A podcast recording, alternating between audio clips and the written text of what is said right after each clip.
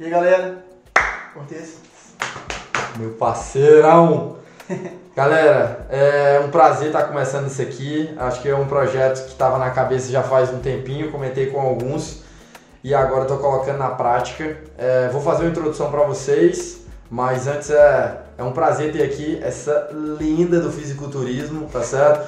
É, é impressionante o, o, o, o, tanto de tempo que está sendo dedicado ali na musculação Exatamente. e. Não tô brincando, galera. Exatamente. Aqui Zero resultados. Arthurito, é, tô trazendo aqui para essa live. E assim, primeiro dar só um contexto de jovem nas trincheiras, tá? Bora. E aí, tipo, e aí depois eu vou trazer um pouco para tu, enfim, falar e tal sobre. Acho que, acho que um dos grandes tópicos hoje é principalmente desenvolvimento profissional, Uhum. né? E a gente trazer isso aliado com um pouco de desenvolvimento pessoal, tá?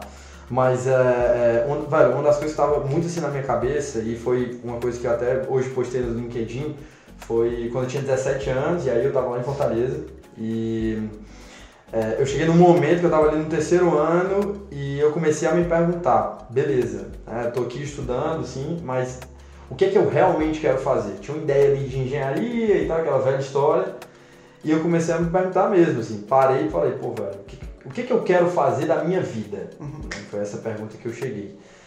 E aí, assim, lembrando, aí voltando os passos, né? O pessoal diz que normalmente você só consegue entender quando tá lá na frente, a história que você teve lá atrás. Então, voltando aos passos, lá na época eu não entendia, não tinha maturidade para procurar, né, achar um, um local, ter mentores ou procurar pessoas que pudessem, assim, realmente me ajudar a achar um caminho. É, meus pais foram essen- essenciais na minha formação, mas é, é, é, não tinha muito claro para mim o, o que, que fazia muito sentido para mim. Eu não tinha esse autoconhecimento. E aí, cara, assim, depois de toda a jornada que eu passei e que tenho ainda a passar, né? A gente é muito novo ainda para dizer que, né, enfim, qualquer coisa, mas de depois de tudo que aprendi. Cortez é muito novo, eu não. Pode continuar. Beleza.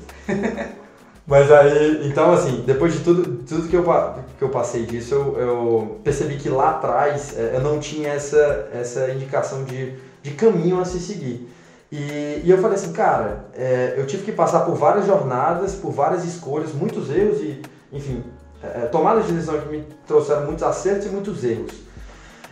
E aí eu perguntei, pô, e os jovens de hoje, né? Tipo, a galera que tá aí é, é, tentando alguma coisa, tá tentando saber o que quer fazer da vida, se quer fazer faculdade ou não, quer entrar em qual empresa, quer entrar em qual curso, enfim, que tá tentando descobrir o que, que faz sentido para si. Eles têm algum local que eles podem procurar sobre esse tipo de assunto? Tem alguém que pode comunicar para eles, assim, falar para eles o que, que eles já passaram, esses jovens que estão ali é, é, é, é, crescendo na, na vida, mas o que, que eles já passaram, quais foram as tomadas de decisões, os grandes aprendizados para esses mesmos jovens que estão começando hoje, ou que estejam com 17, 15 anos, ou que estejam com 25, 28, independente da idade, mas sim o nível de maturidade, mas que estejam passando nesse momento e se perguntando o que, que eu vou fazer, que tem um local que eles possam escutar outros jovens que tiveram caminhos de sucesso, e aí sucesso vai depender de cada pessoa aqui, mas eu tenho uma ideia de sucesso, vou explicar aqui na frente. Arthurito acho que também deve ter uma, uma ideia bem clara aqui.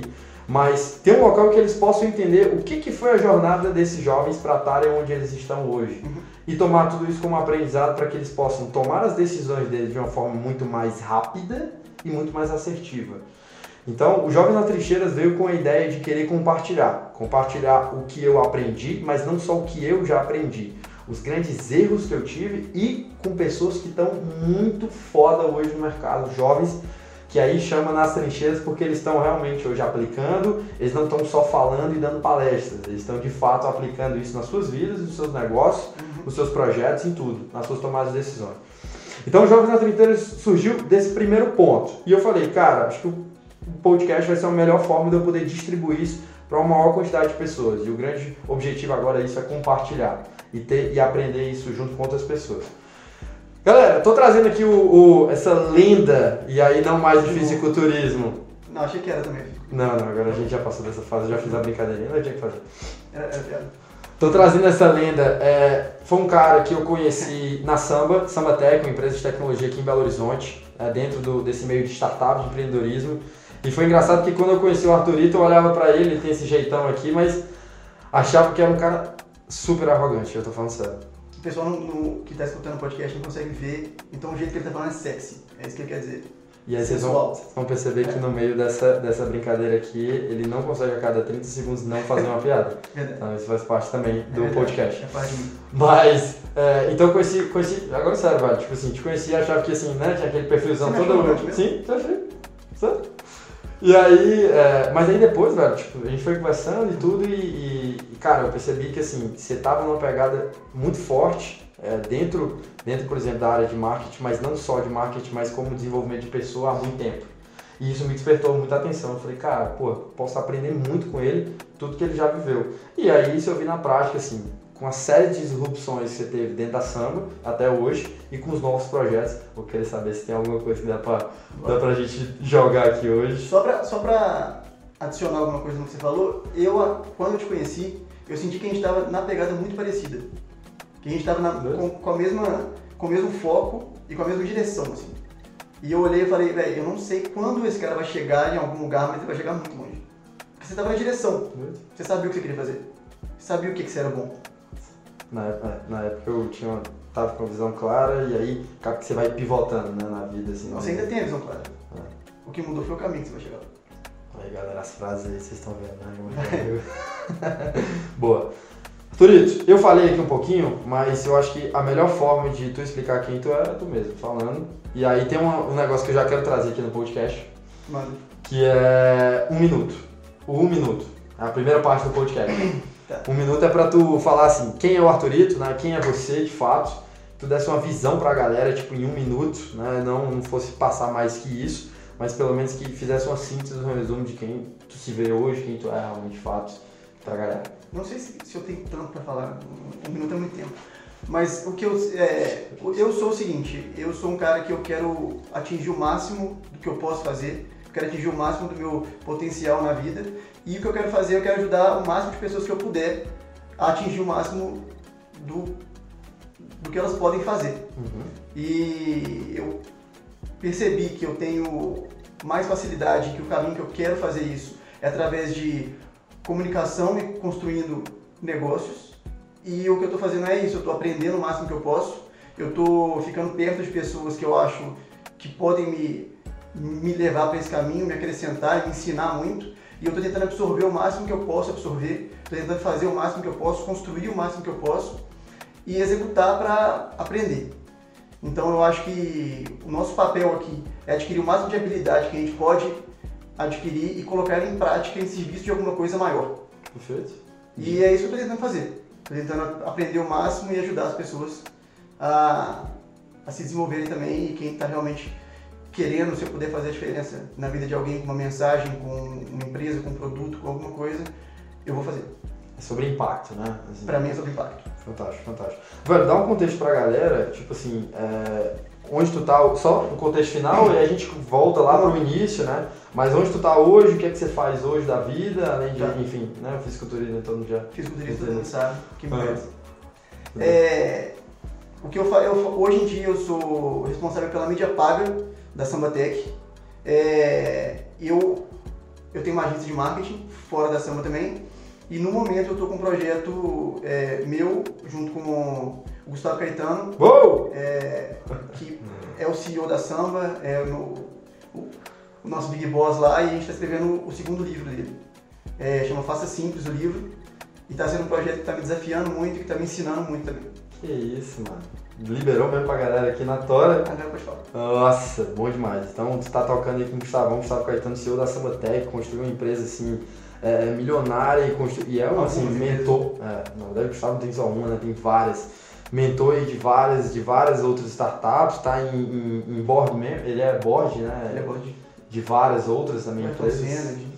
Pois é. Então é um cara de muita inspiração, acho que pra mim, pra você, pra vários moleques que Eu sou estão aí. fã dele, né? E para vários empreendedores, né? Sim, Uhum. exato. Então, cara, muito assim, quando tu me contou a primeira vez esse projeto, eu achei assim. É, achei. Na verdade deu uma paralisada, mas achei do caralho. Porque. Não, sério, você construiu um Pode projeto xingar. com. Hã? Pode xingar? Fala, fala É, não? Pode. Então manda, não Aqui é aberto. Vai. Mas aí, é, então assim, achei muito caralho é, e, e- e vi que assim, isso ia te abrir muitas portas. né? Então achei que. Inclusive tem uma coisa que eu quero trazer aqui um pouquinho aqui na frente do- dos projetos lá que tava vou lá visitar a galera lá, que é o Gustavo, o Rony, Uhum. né, da reserva e tudo. Velho, vamos do começo? Vamos, do- vamos começar essa história, né? Uma coisa que estava me chamando a atenção, eu, eu conheço, assim, uma parte aqui da vida do, do Arthurito, mas eu queria que tu desse um contexto. Essa parte eu realmente não conheço. O começo dessa história, né? Um cara que veio de uma Você cidade... Matozinhos, velho. Você, você conhece Não, inteira. eu tô... Então Então quer vamos. saber? Cara, queria que tu contasse pra gente como é que foi essa jornada pra onde tu tá hoje, né? Onde você realmente tá hoje. Cara, tu tem tua agência, é, tu faz um projeto com o Gustavo hoje, tu é head de mídia paga na Sambatec. Uhum. Isso tão jovem, isso feito tão jovem também, tá com 20, 27. 27. Não tô tão, não tô tão jovem. Tá jovem, tá jovem, galera, tá jovem, tá? Não tô não, cara. Tá, tá jovem. Com 27 anos, velho, tendo feito isso tudo, tipo, eu conheço algumas pessoas que têm, sei lá, passaram a vida aí, sei lá, 50, 60 e ainda não conseguiram construir nada, mas não porque é, é, não tentaram, mas sim porque nunca tiveram um, um propósito muito forte que instigasse elas a fazer isso. E eu, eu vi isso muito claro em ti. Então, conta aí um pouquinho da galera, como é que foi assim, esse teu começo, nasceu aonde, como é que foi esse teu começo de história, colégio e tudo. Tá, então eu nasci em Matozinhos, é, é muito perto de BH mesmo. E não sei o que, o que, que eu posso, o que eu posso falar de interessante nessa história de, de origem. Mas o negócio foi que eu estudei num- numa escola pública até a oitava série. Depois eu tive a oportunidade de ir para uma escola particular. É, meus pais fizeram um sacrifício enorme para fazer o ensino médio lá. Fiz o ensino médio, todos os professores apostavam muito em mim, é, achavam que eu ia, que eu ia passar, eu esperança da minha família também para entrar numa universidade federal. E aí eu fui fazer a prova do, do Enem e eu esqueci de marcar a cor da prova. Isso é real, essa história é real. Ma tu esqueceu de Eu esqueci de marcar a marcar, cor da prova. Eu fiz a pontuação para passar para a segunda etapa certo? e eu esqueci de marcar a cor da prova. E aí eu tive que fazer cursinho pro ano. Você tá de sacanagem. Eu juro, isso é tá de sacanagem. É, isso é verdade. Live mesmo aqui? Ao vivaço. Esqueceu de marcar a porra do negócio na Isso. prova. E aí eu fiz cursinho por um ano, Meu Deus. consegui passar. E eu escolhi o curso de, de engenharia. Já pode ir pra essa parte? Não, vai. Manda Tá. você joga, Eu escolhi joga. o curso de, de engenharia, eu comecei a fazer engenharia de controle de automação, porque eu escutava a história de fazer engenharia que você vai ganhar muito dinheiro. Eu não sabia direito o que fazer da vida, eu não sabia o que, que eu queria fazer todos os dias. Eu não tinha nada claro pra mim, eu só queria ter uma, uma vida confortável. E aí eu fiz uma escolha completamente errada, eu acho que foi um desse, esse foi um dos meus maiores erros, assim. Foi acadêmico, eu escolhi o curso errado, e desde o primeiro dia eu vi que eu estava errado. Sério. Eu olhava em volta e eu falava, eu não, não tô no ambiente certo, eu não tô no lugar certo. Mas calma, tu escolheu porque na época todo mundo falava, pô, engenharia é. É, e, e top. isso. A galera falava que, ah, não, faz engenharia que você vai ganhar dinheiro. E eu Ah, falei, tá bom, quero ganhar dinheiro, parece Sim. ótimo. E aí eu fui pra lá, e quando eu entrei, eu olhei em volta e eu vi que a galera que tava, que tinha entrado junto comigo, era uma galera que desde novinho, sabe quando aquele pessoal quando o controle remoto na casa estraga? A pessoa abre pra ver o que tem dentro, como é que o chip funciona, o que que... Eu nunca fui essa pessoa. Wozniak. Ah, tu não Eu nunca fui essa pessoa. E todo mundo era assim, todo mundo em volta era assim. Todo mundo Você- ficava empolgado com fazer esse experimento no final de semana. Eu nunca fiz isso. Sim. Nunca fui esse cara. Eu sempre fui um cara que gostou de vender. Quando eu tinha 12, 13 anos, é, meu pai sempre teve é, um bar e depois ele abriu um restaurante, Matozinhos. E aí eu juntei a mesada que, que ele me dava, sei lá, 20 reais por mês. E eu fui juntando. E aí eu comprei aquelas placas que. que. sei lá. não sei, acho que caminhoneiro coloca, sabe? Como as letras vermelhas passando. Jesus chama. Isso, Jesus essas chama, placas. Né? Eu Deus tá comprei olhando. uma, isso. E aí eu pedi meu pai pra eu colocar lá no restaurante. Ah. Eu coloquei numa parede e saí em todas as lojas da cidade com um caderninho e uma caneta, falando aqui, você quer colocar seu nome lá, passando o dia inteiro, o mês inteiro? É 50 reais por mês. No E aí, como era uma 50? Mas não era muito caro. Não, era uma 50 criança reais. de 12 anos, o mês inteiro passando. Com várias pessoas entrando, o, restaurante era muito movimentado. E É. aí todo mundo falou, pô, quero. E aí quando eu tinha, sei lá, 12, 13 anos, eu ganhava 700, 800 reais por mês só com isso. Eu era muito rico. Não Não, fui tão rico na minha vida. 700 reais naquela época que eu sei que tu era nascido, que era 1960. 62. 62? Isso. Cara, 700 reais era o quê? Um milhão e meio de reais hoje. Era, não, eu, falei, eu não sabia fazer com, com, com esse dinheiro todo. Que isso, velho? Que doido. É, eu, fiz, eu sempre fui esse cara que curtiu vender. Uhum. E quando eu entrei na engenharia, eu vi que eu estava no ambiente errado. Eu vi que as pessoas não eram, não eram parecidas comigo. E o que eu tinha para oferecer Não era o que o curso pedia, não era o que a profissão pedia. Uhum. E eu me sentia fora, mas eu não sabia o que fazer também. Eu não sabia pra onde ir. Não tinha ninguém que te guiou, te falou assim, cara, tipo, ou então existem essas outras opções, né? Eu sabia das outras opções, eu só não, eu só não pensava. Eu, o que eu escutava de fora era que quem, é, quem cursava administração era um mercado muito saturado, você não ia conseguir emprego lá fora porque já tinha a concorrência muito grande. Então o que eu pensei foi, ah, vou continuar aqui mesmo até eu descobrir o que eu vou fazer. Ou então eu vou ter um diploma de engenharia e quando eu sair eu exerço alguma outra coisa. Porque eu vou ter um diploma e vou, vou ser mais livre para encontrar outros empregos de, sei lá, gerente, gestor, E eu liderança, alguns cargos assim. Só que não funciona assim. E eu fui descobrindo isso durante o curso. E eu fui descobrindo que eu não ia fazer nada com esse diploma. E aí eu fui ficando mais insatisfeito, mais insatisfeito. E o que mudou pra mim foi quando eu tive a oportunidade de ir pro Ciências Sem Fronteiras. Eu fui fazer intercâmbio por um ano. Uhum. Os Estados Unidos era um lugar que eu tinha tesão de morar mesmo. Porque eu cresci assistindo filme, eu sempre fui apaixonado por cinema. E era o lugar que eu queria morar. E quando eu cheguei lá, é, eu morei no sul do Texas. E aí quando eu cheguei lá, o pessoal falou, tá, você vai escolher as matérias que você vai fazer. Eu falei, tá bom, tipo, qual que é a regra que eu tenho que fazer? O pessoal falou, não, escolhe as que você tem interesse. Uhum. Eu falei, tá bom. E aí eu comecei a selecionar todas as matérias, pegar toda a grade que a universidade tinha e selecionar as matérias. E eu fiz isso sem pensar. Quando eu peguei e olhei todas que eu tinha selecionado, só tinha marketing business. Era só o que tinha. Eu falei, tá, então tem um caminho aqui. E aí Tu no- tinha, só uma coisa, tu tinha quantos anos naquela época? eu, eu fui com 22. Tá, então, Então até os 22 eu tava completamente perdido. basicamente, tu tava na. Só, só fazer um recap aqui, tá? Então tu tava na. Tu é de Matozinhos, Sim, tu estudou num colégio chamado Impulso. Foi um negócio exatamente. que era em outra Sete cidade, Lagoas. Sete Lagoas. Eu tá. ia voltar lá todos os dias. Tá, é galera, bem Sete. Sete Lagoas e, e Matozinhos tá, são cidades diferentes, primeira Isso. coisa. A segunda é que. é, são perto ou longe? Eu não tenho nem ideia, velho. É perto, é meia hora. Tá. E aí tu estudava lá, isso até, que- até que época mais ou menos? Lá? primeiro, segundo e o terceiro terceiro ano médio lá. Eu achava que na verdade tinha uma dificuldade pra ti porque tinha mudado de cidade ou não. Na verdade ia Não. voltar pra casa todo dia. Era, a gente ia de van. Ah, Isso era bem normal. tranquilo. Tá. E aí foi justamente no terceiro ano, velho, que tu tinha. não tinha claro o que fazer de curso, por exemplo. Tipo, Não, não tinha, claro, fazer curso. a galera só falava, cara, engenharia é o que vai dar. Isso. E a minha primeira escolha, inclusive, inclusive, era fazer engenharia de produção, porque era o mais próximo de administração com diploma de engenharia. Mas assim, me, me conta a real, tipo, naquela época, o que, que tu pensava? Tipo, cara, é, por que, que eu não faço engenharia de produção então? Por que, que tu foi pra cima assim na engenharia de, automa de automação, sabe? Então, quando eu esqueci de marcar a cor da prova, eu fiz para engenharia de produção. Certo? E aí, quando eu fui fazer cursinho, durante o cursinho, eu fui escutando muita coisa. é, um dos meus tios, que é um dos caras que eu mais admiro e que um dos modelos de sucesso na vida que, que eu tenho, assim, que tem uma família muito legal, ele é um cara, assim, muito ético, é um cara que, que eu olho, que eu admiro. Ele falou comigo que engenharia de produção estava um curso saturado, o mercado estava muito difícil, para eu fazer uma engenharia mais específica. E depois eu podia fazer um MBA, alguma coisa, eu podia me especializar em business. Hum, legal. E aí eu falei, tá, isso parece uma opção viável.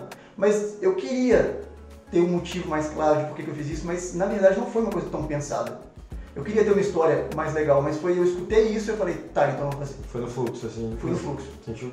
E eu inclusive acho que esse é um dos maiores erros que as pessoas que eu vejo que não dão certo nos cursos, que elas, que elas cometem, assim, elas não conseguem entender que, calma, estou fazendo uma escolha aqui pro resto da minha vida e eu não preciso pensar em, ah, essa profissão aqui dá X reais, essa profissão dá X reais. Se você for muito bom no que você faz, se você souber fazer dinheiro para os outros, você vai ganhar dinheiro. Então é mais fácil você escolher alguma coisa que você gosta de fazer ou que você tem algum talento natural do que você escolher alguma coisa simplesmente porque vai dar dinheiro, porque você vai acabar sendo um profissional medíocre. Não tenho nem o que discordar. Tu acha que, tipo assim, se naquela época tu tivesse analisado, tivesse um, um processo de tomada de decisão muito mais racional, escutando outras pessoas. Nem então, isso. Talvez se eu tivesse pensado em quem eu sou. Tipo, Tá, eu gosto de negócios, eu gosto de comunicação e marketing. Uhum. Eu sou bom em vendas. Deixa eu fazer administração. E depois disso eu ia, eu ia resolver o que fazer. Mas escolher um curso que tenha a ver comigo e não com ganhar dinheiro. isso não tinha claro na época. Eu não tinha plano. E eu acho que, assim, sendo bem real, analisando hoje mais ou menos a perspectiva, acaba que os jovens, eles é, é, é, amadureceram demais, assim, alguns, né, outros não, mas de uma época, de um contexto de, sei lá, isso era o quê, 2000 e... O que entrei na faculdade? 2010? Eu sou, eu sou velho, não tão velho, 2012. 2012? Me respeita. Pois é, tá. 2012. Mas assim, sério, eu tô, eu tô olhando assim um pouco pra galera que tá com 16, 17 é, a, a, o processo que eles fazem de análise, até às vezes análise de si, velho. Eu tô vendo muito moleque que tá assim, voando nessa questão de autoconhecimento, né? Que é, é, a coisa. Que a galera fala às vezes de um jeito tão medíocre, né? Mas na verdade, eu, assim, de uma forma negativa, ah, lá vem um coach, não sei o quê. Não, calma, amigo, deixa eu te explicar aqui o um negócio. Então, esse negócio do autoconhecimento, cara, é, eu tô vendo muitos jovens já mudando essa perspectiva, enquanto vários outros não e só vão encontrar isso lá na frente mas parece que essa está sendo hoje a chave uhum. para você conseguir entender, beleza, o que, é que faz sentido para mim e o que, é que eu posso seguir. Também aí vou aliar só um outro pensamento que é o seguinte, eu acho que a escolha da faculdade, ela também não é uma morte geral. Tá aqui o caso. Sim. Né? Eu errei, Errou, tá. Ah, acabou minha vida. Não, calma. A vida continua. É só você mudar. Você tem mais 80 anos de vida. Talvez mais dependendo do que, que a ciência está trazendo. Então, aquecimento global. Não. Desculpa, gente, essa aqui a cada, a cada, a cada, 30, a cada 30 segundos, mas tudo bem.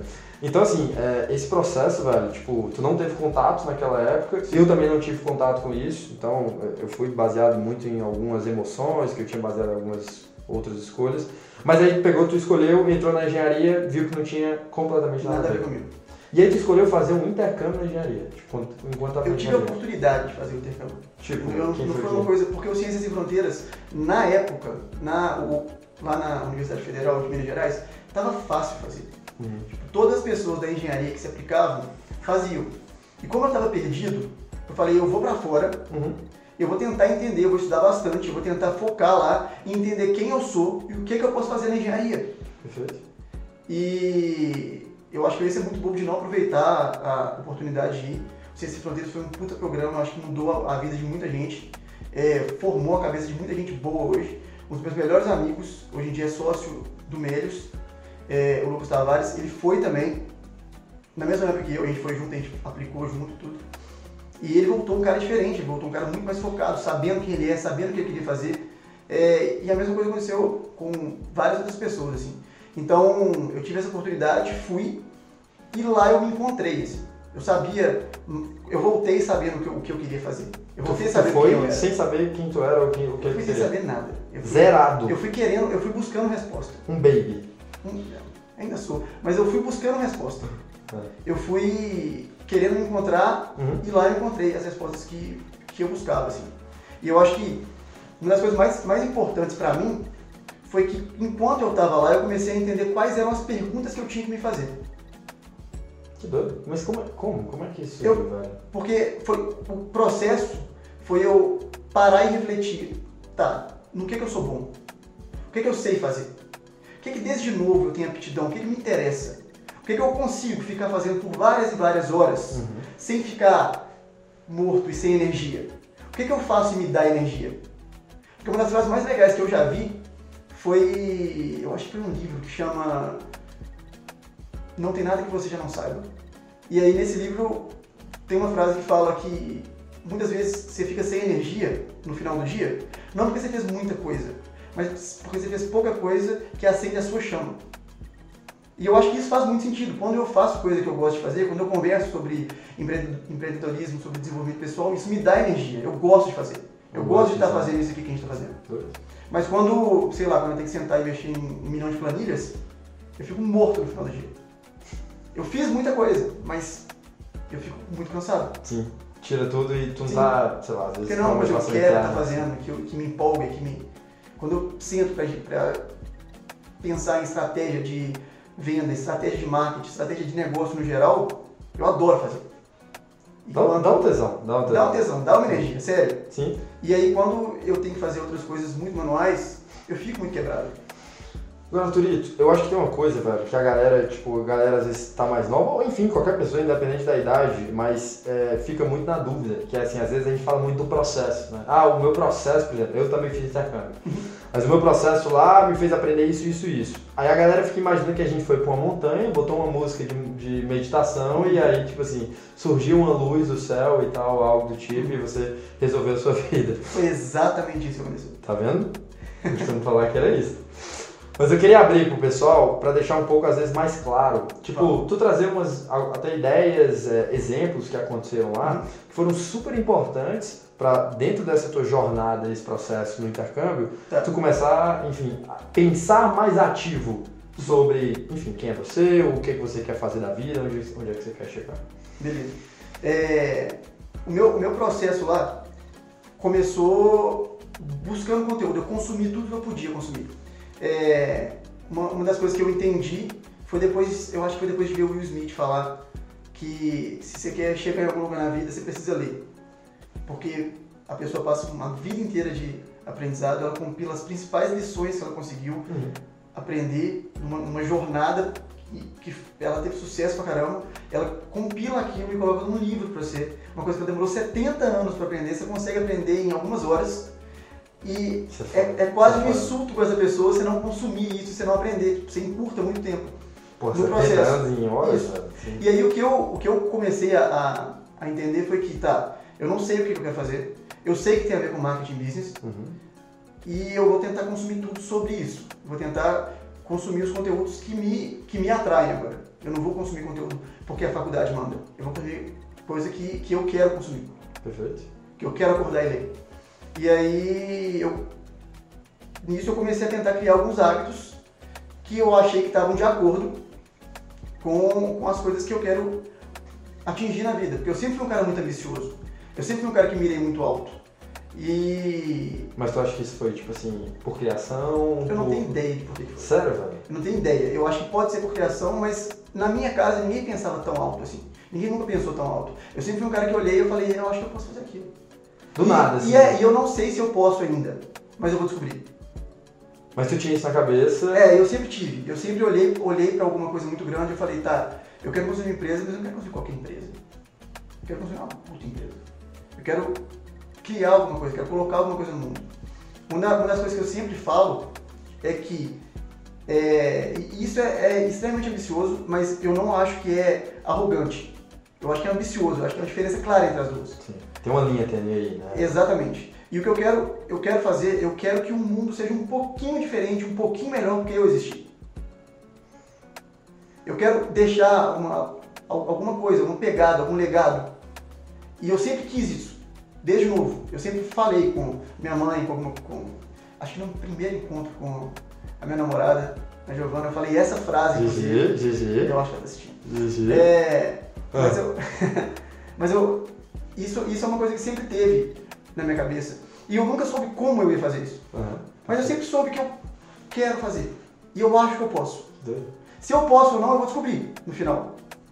Velho, eu, assim, só fazendo parênteses, Manda. porque muito interessante essa tua história, porque, assim, o que eu mais vejo é ao contrário, a pessoa não tem nem ideia do que, que ela quer fazer. Tipo, parece que tu já tinha um fogo interno, um fogo interno no Sim. sentido de, cara, eu quero fazer alguma coisa que seja de muito impacto. Sim. E aí eu não sei, aí dentro do teu processo de autoconhecimento, enfim, acho que vai chegar um momento que você deve falar, cara, eu acho que é por causa disso, disso, disso, enfim, depois de um certo tempo.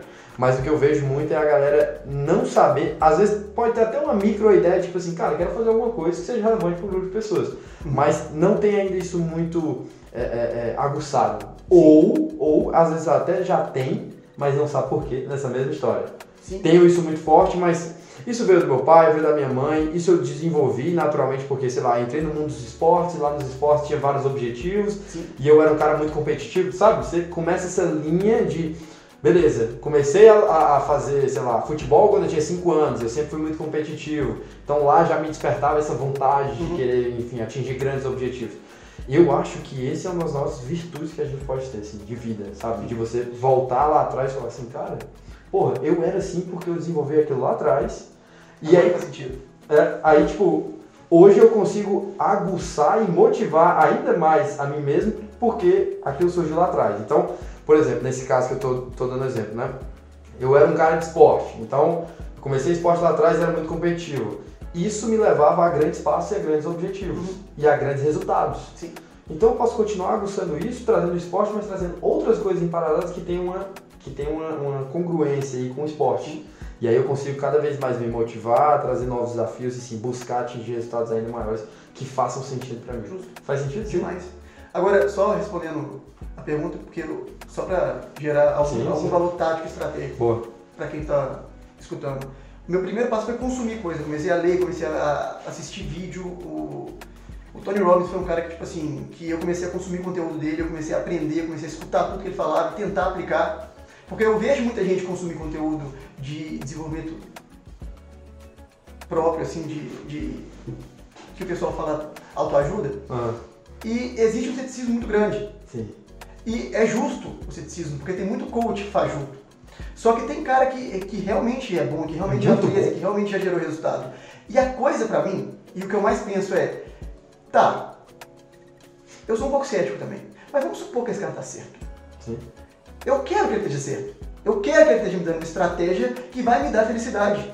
Eu quero que ele esteja me dando uma estratégia que vai me fazer acordar mais motivado, mais feliz, que vai me, deixar mais focado, que vai me ensinar coisa que eu posso ajudar outras pessoas, ajudar quem está próximo de mim. Então, a primeira coisa que eu penso quando eu leio esse tipo de livro, quando eu vejo um vídeo é, tá, eu tomara que ele esteja certo. Vamos, vamos tentar. Por que não? Isso. E aí eu, eu tento, eu aplico, eu tento aplicar tudo. Muita coisa deu errado e muita coisa deu certo. Perfeito. E o que deu certo pagou o que deu errado. Eu tenho zero arrependimento de ter, de ter sei lá, tentado acordar às 4h40 da manhã.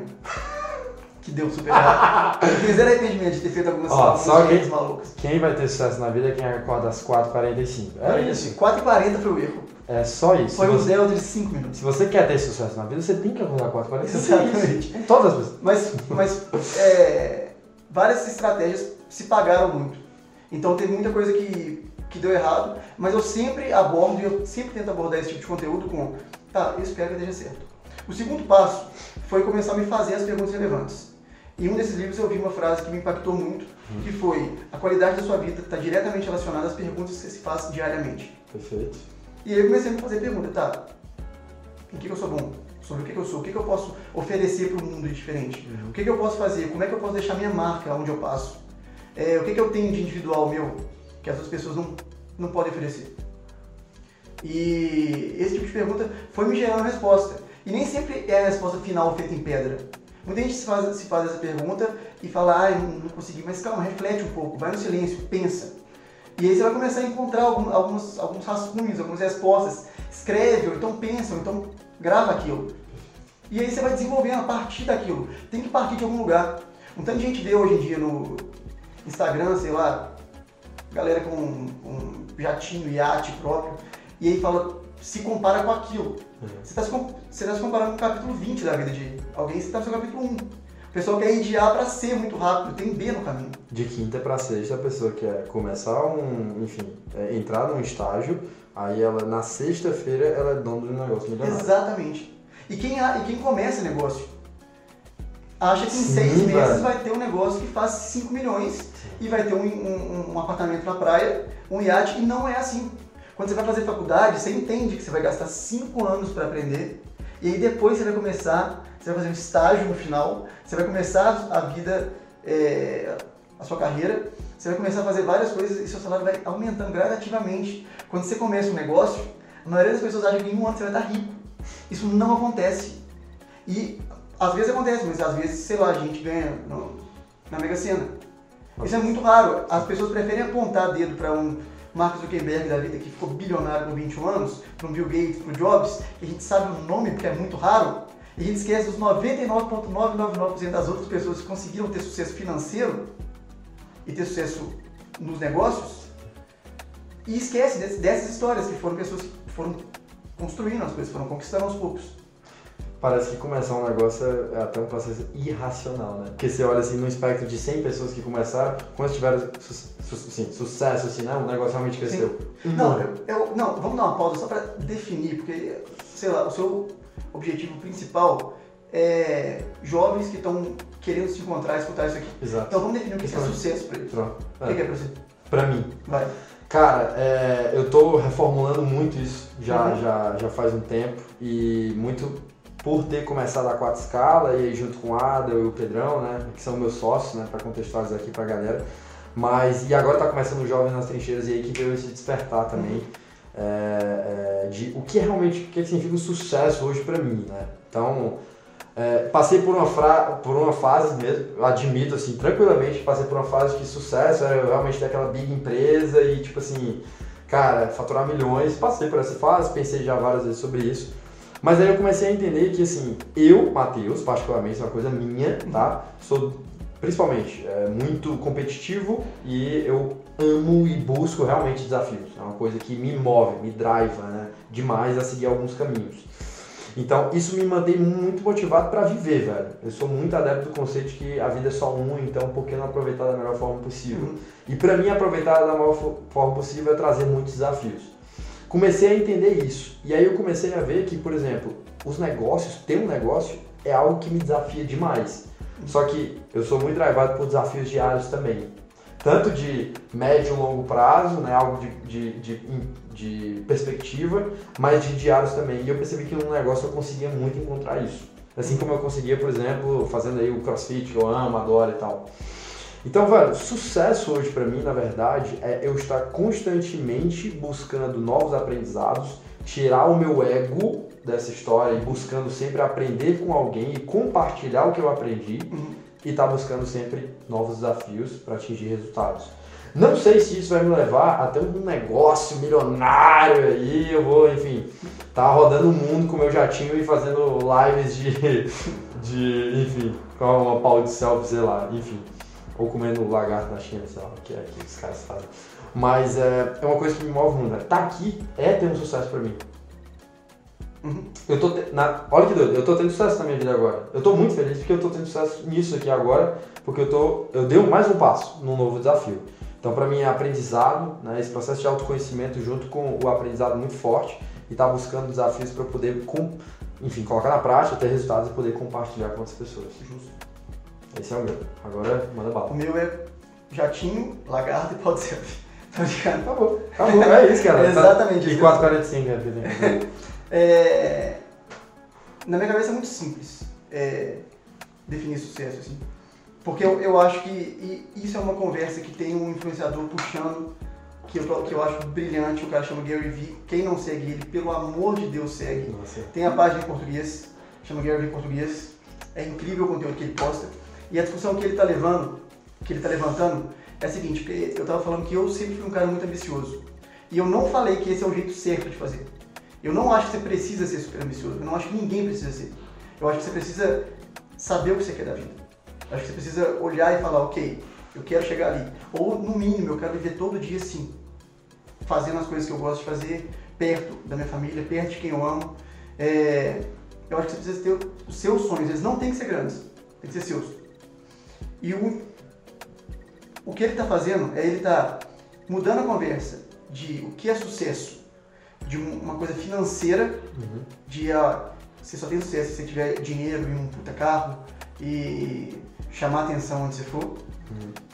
Para sucesso é você acordar animado e feliz porque você vai fazer no dia, todo dia. E isso eu acho genial, porque é basicamente como eu defino sucesso. Eu acho que sucesso é você estar querendo fazer o que você vai fazer. O Jobs falou disso no, em, um, em um dos discursos mais inspiradores que eu já ouvi na minha vida. Que ele, ele falou que todos os dias ele acordava e se perguntava o que eu vou fazer hoje, é o que eu quero, é o que eu quero fazer. E se a resposta for não, e alguns dias vai ser não. Mas se for não por vários dias consecutivos, ele sabia que alguma coisa tinha que mudar. Então é basicamente isso. É, Pra se- mim. Drive. né? Então quando, quando eu falo de sucesso em qualquer contexto, eu não estou falando de grana, eu não estou falando de você ser multimilionário, eu não estou falando de ah, quem eu quiser eu tenho, não, não tô falando disso, estou falando de eu acordar e estou feliz com o que eu vou fazer. Engraçado, velho. É fantástico isso que tá falando, porque volta lá para aquele processo. Duas coisas. Um, autoconhecimento. Sim. Você realmente... Normalmente a gente gera essa conversa pra qual carreira eu quero seguir? Vou entrar no mercado financeiro, vou para vendas, vou para marketing, vou para negócios, vou, vou trabalhar com design, vou ser ator, enfim, uma série de opções. E às vezes as pessoas esquecem de olhar para si. E aí vem a segunda parte, que é a questão da a tendência muito forte que a gente tem de querer mostrar e provar às outras pessoas. Uhum. A ideia da prova social. Eu tenho uma, uma certa. É, e aí, assim, é uma coisa que eu estou desenvolvendo ainda, refletindo muito, mas é, em alguns momentos, cara, assim, a faculdade, por exemplo, ela é um certo nível de prova social. Então, as pessoas elas entram em medicina, elas entram em direito, elas entram em engenharia para poder construir alguma coisa que elas possam mostrar para outras pessoas e não para elas. Olha que doideira.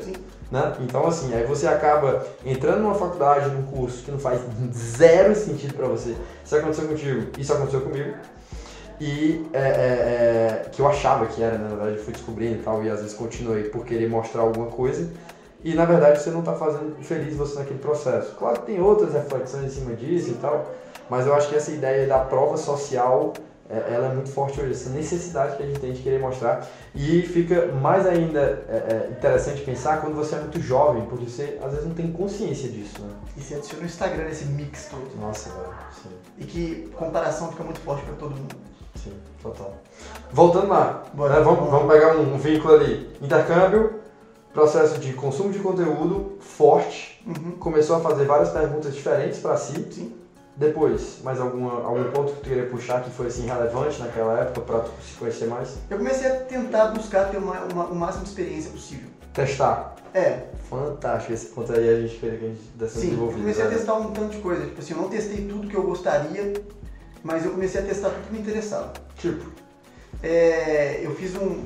Vamos puxar o gancho para a Global Resolve, que foi uma Show. parte de pesquisa que foi muito legal. Hum. Eu sempre fui, eu sempre me interessei em fazer coisa social, esse tipo de projeto assim. E aí, quando eu estava no intercâmbio, eu tinha a, a possibilidade de enviar e-mail para tipo, várias outras universidades e várias outras empresas para conseguir um estágio lá e eu consegui ficar meus um ano completo, porque senão eu ficaria só nove meses. certo. É, os últimos meses eram de estágio. E aí eu tentei. é, um, dos, um, dos, um dos meus melhores amigos, um cara que morava comigo, ele estava fazendo, é, ele conseguiu uma oportunidade numa, numa instituição dentro da Universidade do Arizona, que chama Global Resolve, que eles en- encontram problemas relevantes no mundo e propõem soluções empreendedoras para resolver. E aí eu achei que tinha tudo a ver comigo, e ele foi aprovado e me puxou Oh, para esse projeto, que foi um gesto muito legal dele também. É, e aí o que eu fiz foi, eu comecei a entrar, eu, eu entrei lá e comecei a ver se eu, se o que me interessava mais era resolver questões relevantes no mundo ou se era empreendedorismo, certo. se era o que eu queria fazer. Então tu tinha essa dúvida assim que tu entrou lá, né? Bom, por É, eu, eu tinha várias dúvidas, eu tenho várias dúvidas ainda. Imagina. Mas o que eu, o que eu fiz lá foi basicamente isso. Eu comecei a, além disso, eu comecei a me desenvolver em marketing e eu comecei a pensar, porque a minha, a minha família ainda tinha um restaurante, na época a crise estava forte Hum. no Brasil, eu comecei a aprender tudo que eu podia sobre marketing digital. Ah, foi lá que tu começou esse negócio? Lá que eu comecei a aprender sobre marketing. Sério? Na Sim. Global Resolve? Não, eu comecei a buscar conteúdo de fora. Foi lá que, eu conheci o Gary Vee. Nossa. Isso. E aí, uma outra coisa que eu, que eu me interessava, uma carreira que me, que me chamava a atenção, era ser consultor estratégico de alguma das grandes empresas, tipo BEM, BCG. E- e- essa carreira me, me chamava muita atenção, porque eu sempre fui um cara que tive muita energia, Uhum. e aí lá eu não ia ficar entediado com nada. Perfeito. Eu sempre ia ter um desafio novo, uma empresa nova, alguma coisa. Perfeito. E eu ia ter contato com muita gente muito grande, muito foda. Que sempre foi um ambiente que eu quis estar. Uhum. É, eu fiz parte, inclusive, na UFMG de um, de um grupo que, que tipo assim, era um, um grupo de estudo para consultoria estratégica, para essas quatro. Porque Perfeito. eles sempre buscam é, gente dentro da, das universidades federais, assim, tem prova, tem muita, tem muita coisa legal. E era um grupo de estudo para isso. É, eu fiz parte, chama UFMG Consulting Club, eu acho. Não sei se existe ainda. Esse foi um, um grupo exclusivo. É, é um- acho que qualquer um que chega lá entra. Mas, mas eu fiquei muito feliz de, de fazer parte, assim, porque era uma. Era um pessoal que tava numa pegada muito legal, assim, o pessoal tava com sangue no olho de passar, todo mundo queria essa carreira focada e foi muito legal. Eu estar num ambiente que eu olhava pro lado e eu via esse pessoal parece mais comigo e eles estão nessa pegada. Eu acho que eu, eu, acho que meu caminho é mais para cá, assim. E aí eu fui me desvinculando da engenharia de automação e pensando, tá, eu vou formar engenharia de automação e faço isso aqui. Esse era o caminho que eu tinha. Tá. E aí lá, lá no intercâmbio eu comecei a, a consumir coisa. Conteúdo, É, vai eu comecei a. É, isso. Começou a testar. E Isso foi coisa comecei a fazer interessante. teste. Sim. Eu não fiz todos os testes que eu gostaria de fazer. Sim. E o que aconteceu mesmo foi que quando eu voltei do intercâmbio, eu não tive tempo de fazer mais testes. Porque eu voltei, com algumas semanas, é, eu fui chamado para um estágio, que era numa consultoria Certo. em BH, que eu falei, tá, eu acho que é mais ou menos o caminho que eu quero seguir. É, quando eu entrei lá, eu vi que, que não era, não era o que eu queria. É uma empresa show, os caras são muito legais lá, o pessoal é muito bom no que faz. Mas eu olhava pro lado e falei, eu não quero fazer isso aqui pro resto da minha vida. Pra consultoria de negócios? Era o quê? Era uma consultoria de negócios e fazia muita coisa acadêmica. Fazia muita coisa em parceria com a, é, a federal e com empresas que tinham, que tinham ligação com o Estado. Você Então isso foi pós-Global Resolve, pós-Itaca. pode Global Resolve. Voltou É, ao Brasil, cá. O que eu desenvolvi lá na, lá na Global Resolve foi muito legal. A gente escolheu uma tribo indígena é, aqui, eu acho que no sul do Brasil. E a gente escolheu alguns problemas específicos que eles tinham e a gente propôs solução.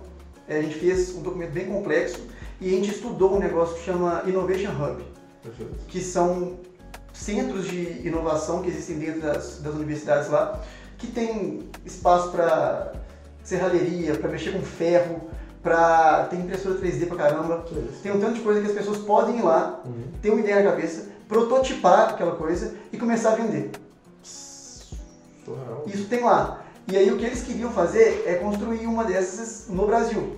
E aí uma parte do meu estágio lá foi fazer uma pesquisa de qual era o melhor estado, qual era a, a melhor universidade aqui dentro Uhum. e como é que podia ser aplicado uma versão disso aqui. Aí eu fiz isso, achei muito legal, mas era bem acadêmico, não era muito a minha cara também. Eu nunca fui um cara muito acadêmico. Perfeito. Eu falei, tá, eu voltei, fiz esse estágio, só que o restaurante que a minha família sempre teve, ele não estava muito bem, porque a gente estava no meio da crise. Uhum. Foi 2015, no mês de, de 2015 que eu cheguei. E aí eu não tive muita opção, eu, eu tive que entrar nos negócios. Meu pai sempre foi um cara muito carismático e conseguiu encher muito os, os lugares e o movimento tinha caído muito, porque as pessoas estavam sem dinheiro. E aí eu comecei a olhar para o restaurante e ver vários pontos em que a gente podia melhorar. Eu sentei com o meu pai e falei, pai, a gente não está indo bem, eu sei que você está desesperado com isso, Sim. mas a gente precisa fazer X, Y, Z. E aí eu comecei a fazer várias ações lá dentro, tipo sentar com todos os garçons que a gente tinha e falar sobre como que a gente pensa na experiência da pessoa que entra. Comecei a dar tipo capacitação para eles lá mesmo. Isso. É, Era um laboratório dentro de casa que isso, tinha. comecei a conversar com eles e aí eu comecei a entender tudo sobre experiência do cliente. Isso foi muito importante para mim. Me colocar no lugar do cliente, começar a ter empatia, comecei a ficar bom em marketing por isso. Mas só, só, um, só um parênteses. É, quando tu começou a dar essas, por exemplo, começou a ministrar como se fosse passar esse conhecimento pra galera, Ok. tu consumia em algum canto ou Eu hora- estudava a noite inteira, chegava de manhã e fazia. Tá. Eu não sabia o que eu estava fazendo, mas eu sabia que a gente tinha que, que melhorar e que o atendimento era um dos pontos cruciais. Estudava tipo o quê? Dá, Eu procurava, eu ia no Google, eu, Uhum. literal, eu literalmente ia no Google Uhum. e digitava como atender bem uma mesa. Dava enter, lia tudo que eu podia ler, pegava os pontos importantes, anotava e ia lá no outro dia e falava com o pessoal, falava com o meu pai. E aí eu falei, pai, o restaurante tá um pouco feio também, precisa fazer uma reforma. Foi muito difícil fazer isso sem dinheiro. Meu pai arrumou um jeito de fazer. É, Simples assim, velho. Simples assim. Entrar no Google, pá, como atender bem um Você acha tudo que você quiser de graça na internet hoje? Sim, velho. É porque é é engraçado que às vezes a galera acha que existe uma, uma pílula, né? É uma, algo mágico que vai trazer, tipo assim, que tu fique fora da curva. E aí, se tu puder trazer uma ideia dessa discussão de, cara, tu fez uma coisa super simples, super simples assim que a gente pensa, mas uma ideia, pegou uma ideia e foi procurar um conhecimento e, e na, na minha visão teve muita disciplina aí em poder procurar. Foi meio que a disciplina do desespero na época, porque eu queria ajudar de algum jeito o negócio. É, porque a minha família estava em jogo e porque eu queria pagar de volta o que meus pais fizeram por mim. Eles fizeram muitos sacrifícios a vida inteira. Então eu tinha que ajudar de, de algum jeito. E aí tu entrou, entrou com tudo. E aí eu entrei, e aí a gente começou a fazer as coisas e começou a melhorar aos poucos. Uhum. E aí o que meu pai me falou foi, tá bom, mas a gente precisa de mais. Tá melhorando, mas ainda não é o suficiente pra gente se manter aberto por muito tempo. Eu falei, tá, então agora é só o marketing. Aí tinha uma agência que fazia pra gente na época. Eu falei, pai, deixa eu tentar fazer. Matoras. É, e ele falou, você não sabe nem fazer uma foto. E eu não sabia fazer uma foto mesmo, não sabia escrever por cima da foto. Eu falei, tá, isso eu aprendo, mas eu, eu sei a teoria de marketing. Deixa eu tentar fazer. Uhum. E aí ele falou, tá, você tem alguns meses então. Você tem uns três meses. Se não der certo, eu contrato os caras de novo. Eu falei, tá bom. firme. É. Métricas ali. E aí eu comecei a, a aplicar o que eu acredito de marketing. E o que eu acredito de marketing é, você tem que gerar valor para a pessoa que você quer se comunicar antes, e de- antes de pedir qualquer coisa para ela. Perfeito. E aí, todo o conteúdo. né? É, é muito chato alguém que te conhece, aperta sua mão e já quer te vender alguma coisa. Então eu nunca quis ser esse cara. Certo. Eu sempre quis ser a pessoa que gera valor, constrói uma relação que pode combinar numa venda. Perfeito. Se não combinar numa venda, você construi uma relação. É legal. Perfeito. E aí o que eu. o que- todos os posts que todo mundo fazia na época era. Ah, vem comer nossa pizza, vem comer nosso churrasco, olha como é que eu sou legal, olha como é que eu sou bonito, vem aqui. Olha o meu produto. E era isso. Olha o meu negócio. Era só isso. E até hoje eu vejo 90% disso. E aí o que eu comecei a fazer foi é, três receitas de pizza pra você fazer em casa. Como é, qual é a diferença de carne mal passada, bem passada ao ponto, com uma foto. É, como é que você salga a carne, qual é o corte de carne legal. E depois eu falava, a gente tem isso tudo. E aí as coisas começaram a acontecer, as pessoas começaram a vir. E aí, mais ou menos um ano, um ano e meio, a gente conseguiu dobrar o faturamento. A gente quase. É, a gente, a gente conseguiu. E as coisas melhoraram muito desde então. É, e aí, a partir disso, eu comecei a, a conseguir outros clientes. No Tinha- boca a boca mesmo, o pessoal né? que viu o que provas eu- assim. o que eu estava fazendo, né? E aí, eu liguei pro meu melhor amigo é, e falei, cara, vamos abrir uma agência. Porque tá acontecendo alguma coisa, a gente tem isso aqui de marketing, vamos fazer. Ele animou na hora, a gente sempre quis empreender junto, desde novinho. Ele também era essa pegada aí mais firme? Sempre quis. Pois. E aí, Aí, aí só um parênteses, né? A Não. importância de estar perto de pessoas que te jogam pra cima. Sim, ele, ele é um dos caras mais brilhantes que eu já conheci. E ele é um cara que executa muito e as habilidades dele se complementam com a minha. A gente é uma dupla boa por isso. Porque ele não tem muita habilidade de comunicação, e eu tenho. E ele tem habilidade mais de disciplina para executar as coisas que eu não tenho. Interessante. E aí a gente começou a, a fazer isso, até o ponto que eu falei, tá, eu sei vender para empresa pequena e sei vender para microempresa. Eu não sei vender para empresa média e grande, não sei o que fazer.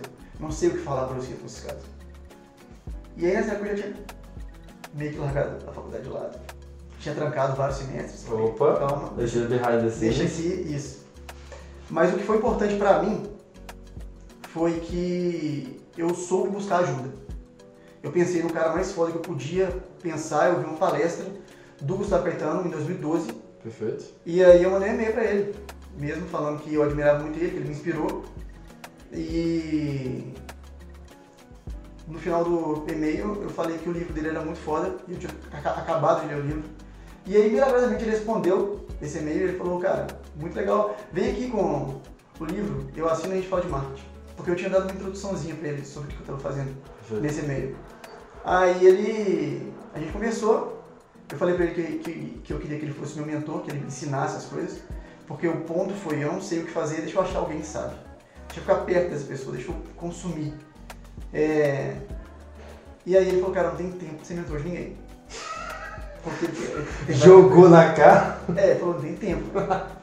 Mas eu te contrato.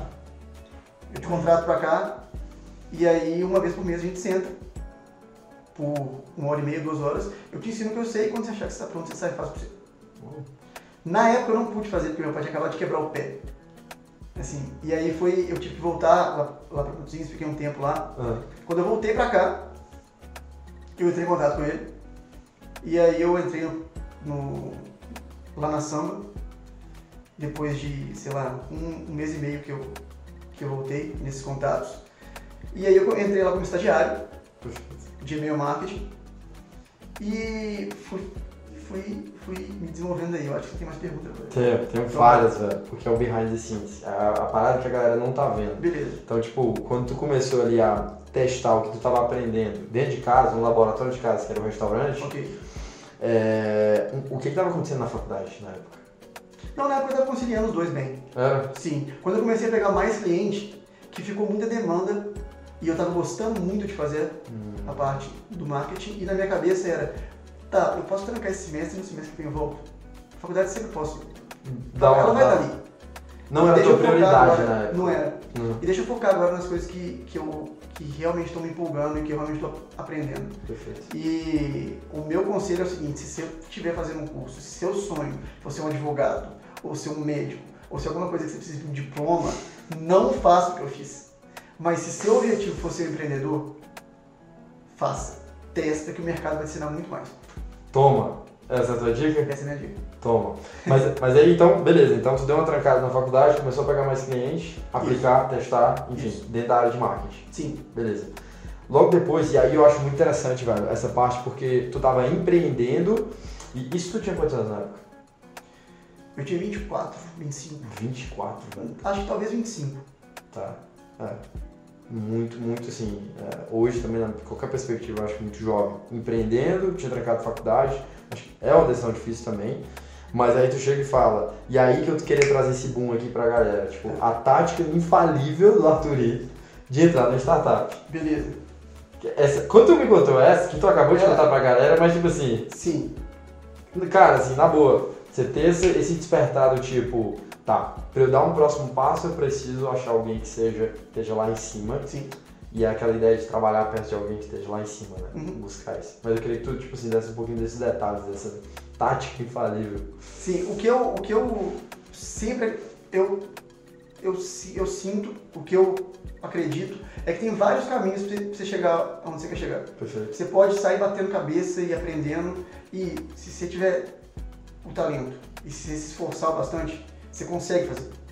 Você vai chegar lá. E tem o caminho de se colar em alguém que já fez o que você está fazendo, consumir o que aquela pessoa está fazendo, aprender com ela, aprender dela e se capacitar. Eu escolhi o segundo caminho, porque eu achei que ele era mais rápido, que ele era mais fácil, naquele momento. Uhum. Só que não tem um caminho certo e um caminho errado.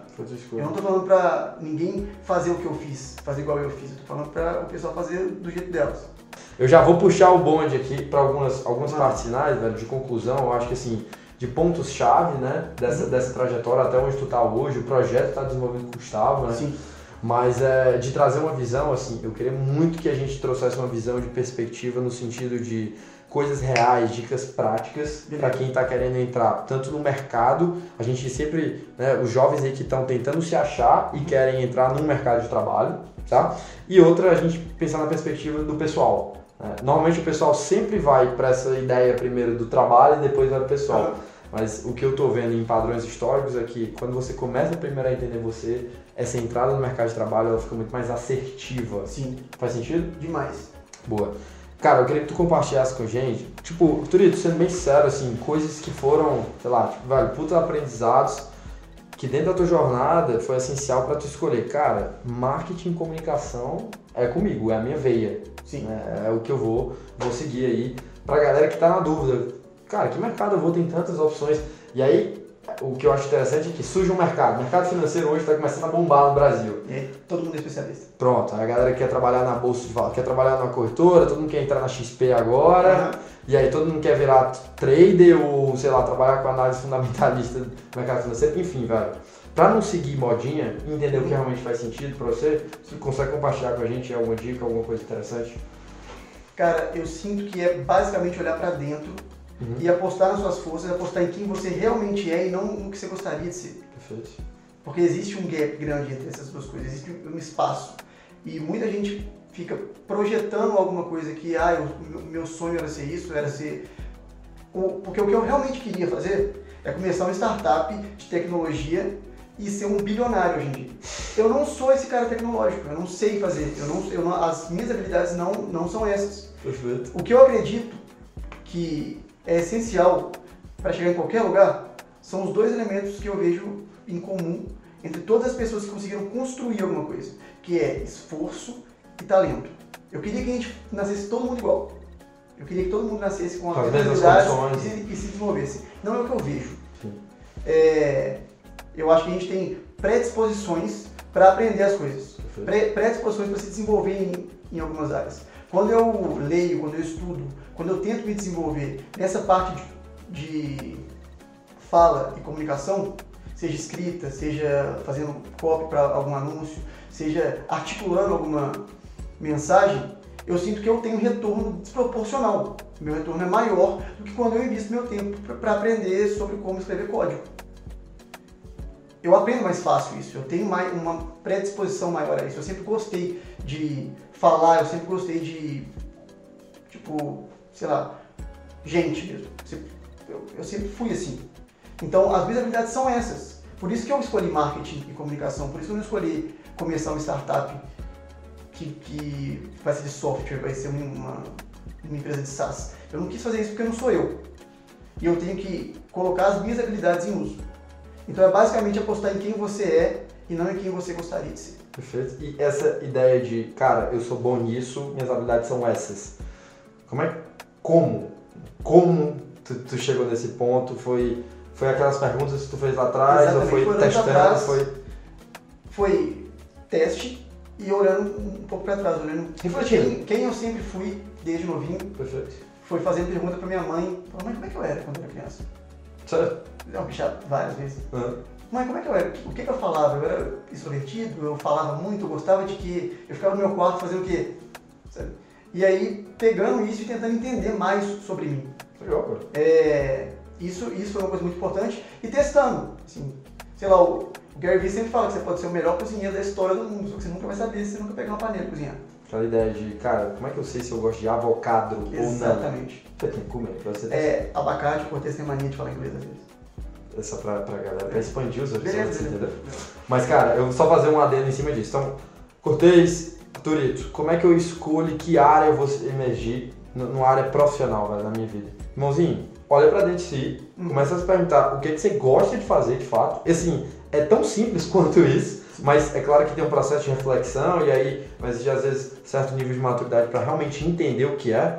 É, porque o cara às vezes vai falar, ah, eu gosto de, sei lá, ficar sentado na piscina com a Ferrari do lado. É. Exatamente. Legal, Eu legal. Eu também acho super interessante isso. Mas assim, vamos, vamos back, back to basics aqui. Mas, é, cara, o que, que você gosta de fazer? Acho super interessante essa ideia do teste. O primeiro passo para mim foi ir nos meus interesses. Foi buscar as coisas que eu me interessava em fazer de graça. Nossa. O que que eu, quando eu tô De toa- graça, de graça, legal. É, legal, quando eu tô à legal. toa no YouTube, que tipo de conteúdo eu procuro? Que tipo de coisa eu gosto de ver? Que tipo de coisa eu procuro para aprender? O que que eu faria de graça durante, sei lá, seis meses, um ano? Sim. O que que eu faria e eu gostaria de estar fazendo mesmo se estivesse falhando? Bela pergunta. Isso é uma boa pergunta. Boa. E aí depois começar a testar. Sim. Cria-se várias hipóteses. Ah, mercado financeiro, teatro, sei lá, dar aulas de matemática. E testa. E vai, se joga, cada um. E a galera, eu, eu não sinto que. Eu, eu tava conversando com. com uma, uma amiga minha, antiga, assim. E ela falou, tipo assim, ela é da minha cidade É. e ela é muito novinha. E ela falou, tô perdida, não sei o que eu quero fazer. Ela tá muito cedo no processo, ela não tá perdida, ela tem 20 anos. Ela não sabe o que ela quer fazer ainda porque ela não testou coisa suficiente. Ela não tem esse, esse campo aberto, ela não opções. sabe aonde, aonde é pra ela estar, porque ela não, não encontrou nada. E eu, o que eu sinto é que o processo de se desenvolver uma. Porque um tanto de gente fala, ah, eu não encontrei a minha paixão ainda. E olha pro que eu faço, para quando eu falo de marketing, porque eu realmente sou apaixonado por marketing, por empreende- empreendedorismo. E quando eu falo isso, meu olho brilha, e é real que brilha. E a pessoa fala, aí, eu não encontrei nada que eu, que eu me apaixonei assim. Tu não testou nada. Mas a- o que eu sinto sobre isso Hum. é que o processo não é de encontrar alguma coisa, não é uma busca escavatória que você vai encontrar em algum momento e falar, caramba, era isso que eu tinha que estar fazendo. O que eu sinto é que é, um- é basicamente igual se apaixonar por alguém. Começa com interesse. E aí você vai desenvolvendo, você vai entrando naquele mundo, você vai aprendendo mais, você vai ficando bom naquilo, você está estudando muito, você vai conversar com alguém sobre, a pessoa fala, fala, pô, você é bom nisso. E aí você vai começando a ganhar confiança, ganhar mais vontade de aprender sobre aquilo, e vai chegar no ponto que você vai acordar e falar, pô, eu amo isso. Mas eu não sei quanto tempo demora. Eu não sei quando você vai encontrar essa paixão. Mas se, se você não mergulhar em nada a ponto de ficar completamente imerso e aprender tudo que você pode aprender e tentar se desenvolver no assunto, é muito difícil se apaixonar por alguma coisa. Tem gente que tem sorte de encontrar isso, sei lá, 6 anos de idade. Sei lá, Beyoncé. Ela canta desde sempre. E ela sabe Ela que ela ama isso. E tem gente que faz. Aham. Só que é o que eu falei, em 99,999% dos casos, essa não é a regra. Isso não acontece. Boa. O que acontece é se ir desenvolvendo uma paixão que começou com interesses e foi aprendendo mais sobre o assunto. E foi testando, e foi vendo, e foi vendo fazer sentido. Sim. Velho, mais uma dica prática. É, a galera, eu acho muito interessante a ideia da leitura como um mecanismo Sim. de aprendizado. E aí, velho, vou, tu é o cara que lê até, leio tudo. até dizer chega. Todo dia chega com um livro, não, ah, terminei esse livro. Tá. Arthur, faz dois dias que a gente falou. Mas é, faz. Mas, velho, se tu pudesse, sei lá, deixar um, dois ou até três livros pra galera, galera jovem, tá querendo se encontrar aí, ou às vezes até tá, já tá no processo, tá, já tá testando algumas coisas, mas quer, enfim, dentro, aí a gente vai puxar um pouquinho pra essa área do desenvolvimento, assim, né, pessoal mesmo, Tá. né, de autoconhecimento, tudo. Você vai deixar pra galera. Beleza. Os livros que mais fizeram diferença na minha vida Sim. foram o número um, de longe, o Como Fazer Amigos e Influenciar Pessoas, Sei. do Dale Carnegie. É, Foi incrível esse livro. Fantástico. Quando eu li ele, eu tive vários momentos que eu tive que parar de ler porque tinha explodido um pouco meio que tudo que eu acreditava. É, o segundo livro que eu recomendo para todo mundo, que eu, que eu acho que todo mundo deve ler, é Os Sete Hábitos das Pessoas Altamente Eficazes. Esse livro é sensacional por tudo. E tem mais um livro que eu acho que todo mundo tem que ler para desenvolvimento pessoal Sim. E desenvolvimento de mentalidade mesmo, que é um livro de um cara que chama Ryan Holiday, que chama O Obstáculo ao Caminho. Esse não... Esse livro é incrível. É? Ah, É, vou É sobre filosofia estoica. E não, mas é sobre como como as pessoas que você admira. É. aplicaram essa filosofia no dia a dia para conseguir chegar a algum lugar. Então tem muita lição lá que valeu para minha vida e eu basicamente já recomendei esse livro para quase todo mundo que eu conheço. Eu acho que todo mundo devia ler esse livro.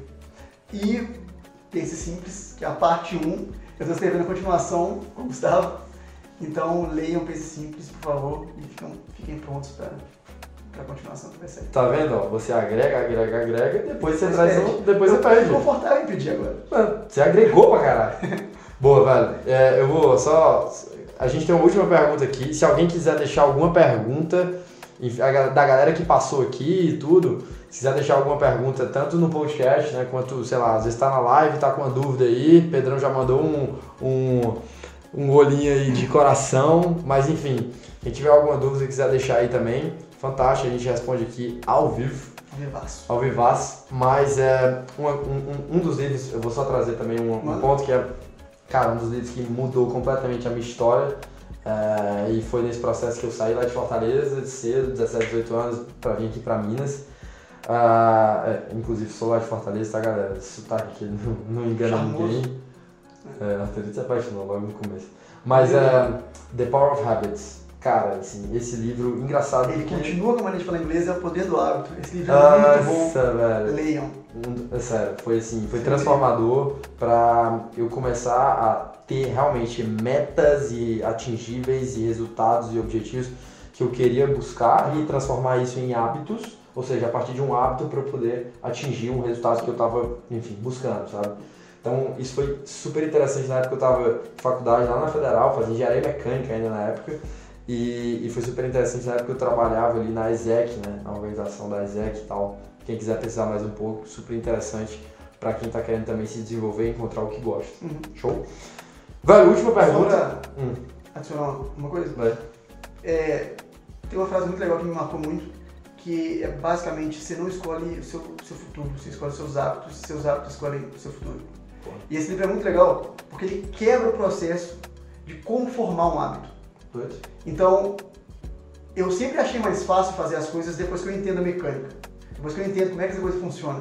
E depois que, você, que, que, que alguém lê O Poder do Hábito, você consegue entender como você, como você pode formar um hábito é que vai te, que vai te ajudar a chegar onde você quer. Sim. Então, criar um hábito de leitura todos os dias, criar um hábito de se, se exercitar todos os dias, criar um hábito de coisas que vão te colocar mais perto de ter a saúde que você quer ter, a- os relacionamentos que você quer ter, a vida financeira que você quer ter, a carreira que você quer ter.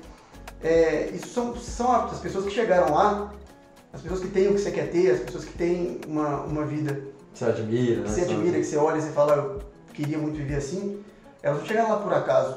Algumas herdaram. Mas quem construiu isso, quem fez isso do zero, não fez isso à toa, fez isso porque é, elas tiveram uma série de ações que levaram elas a isso. Às vezes elas sabem disso, ou às vezes elas nem sabem, foi tipo uma parada meio natural. né, de- Exatamente. Mas é super importante estudar o que elas fizeram para que você possa fazer a mesma coisa.